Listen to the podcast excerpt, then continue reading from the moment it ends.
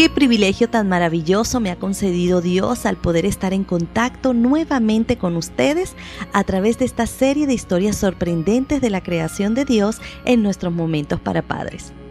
Tema tras tema estoy segura que hemos sentido cómo Dios nos muestra su interés y amor por nosotros y nuestros hogares a través de su palabra. El título del tema que compartiremos es Un culto familiar con propósito. En el libro Conducción del Niño de Elena de White se nos refiere, Dios ha señalado a los padres su obra, la cual consiste en formar los caracteres de sus hijos según el modelo divino, pero requerirá un esfuerzo paciente y cuidadoso para guiar la voluntad y enfrentar las pasiones. ¿Se han preguntado alguna vez por qué Dios escogió al hogar y a los padres y no a la iglesia como el primer medio por el cual se debe transmitir la fe y los principios cristianos? Hay buenas razones para ello, y estas son algunas de ellas. Primero, porque cuando se enseña la palabra de Dios en el hogar, es obvio, los padres deben ser muy cuidadosos para que tanto sus acciones como sus palabras estén en consonancia con lo que dicen y hacen. En segundo lugar, porque cuando los padres toman tiempo para enseñar a sus hijos, los lazos familiares se estrechan.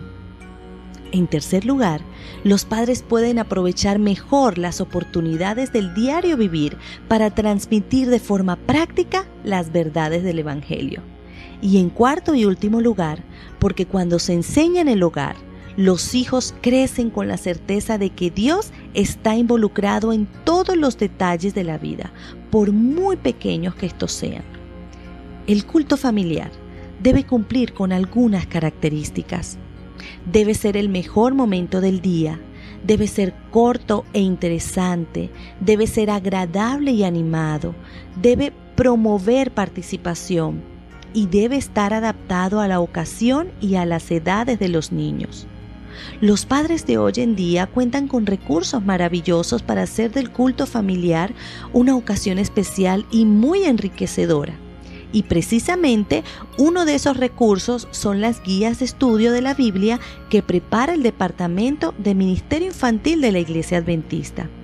Cada uno de estos folletos ha sido elaborado cuidadosamente por especialistas, profesionales, tomando en cuenta las características, estilos de aprendizaje y ritmo y las necesidades espirituales propias de cada edad. Y sería una bendición que los padres entonces aprovecharan cada idea y cada actividad que presenta el folleto de su hijo para incluirlo dentro del culto familiar y de esta forma hacer de ese momento el mejor y el más esperado del día. En Testimonios para la Iglesia, tomo 7, página 45, se nos dice lo siguiente. Padres y madres, cuidad de que el momento dedicado al culto de familia sea en extremo interesante. No hay razón alguna porque no sea este el momento más agradable del día. Con un poco de preparación podréis hacerlo interesante y provechoso.